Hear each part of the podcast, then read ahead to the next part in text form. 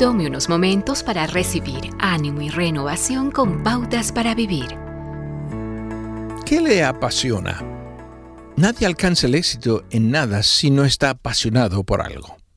Jesús fue desafiado por un hombre que fue enviado por los fariseos para ponerlo a prueba, diciendo que el mejor mandamiento en la Biblia es amar al Señor tu Dios con todo tu corazón y con toda tu alma y con toda tu mente. Eugene Peterson parafrasea estas palabras y dice, Ama al Señor tu Dios con toda tu pasión y oración e inteligencia. Al pensar en sus prioridades y pasiones, las cosas que realmente le motivan, ¿cuán grande es su pasión por Dios?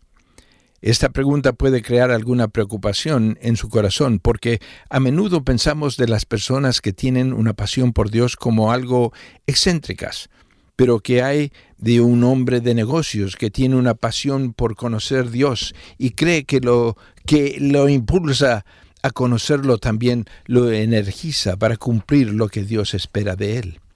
Esa pasión por Dios se manifiesta en su ética de trabajo, lo hace triunfar donde otros fallan. Él pone en práctica el consejo de Pablo. Hagan lo que hagan, trabajen de buena gana como para el Señor y no como para nadie en este mundo. Amar a Dios con pasión significa hacer de esa relación una prioridad, no es una posibilidad. Hay que tomarse el tiempo para alimentar esa relación con Dios todos los días. Significa hacer un mejor trabajo, cualquiera que sea el trabajo. Sin pasión, nunca tendrá éxito en nada.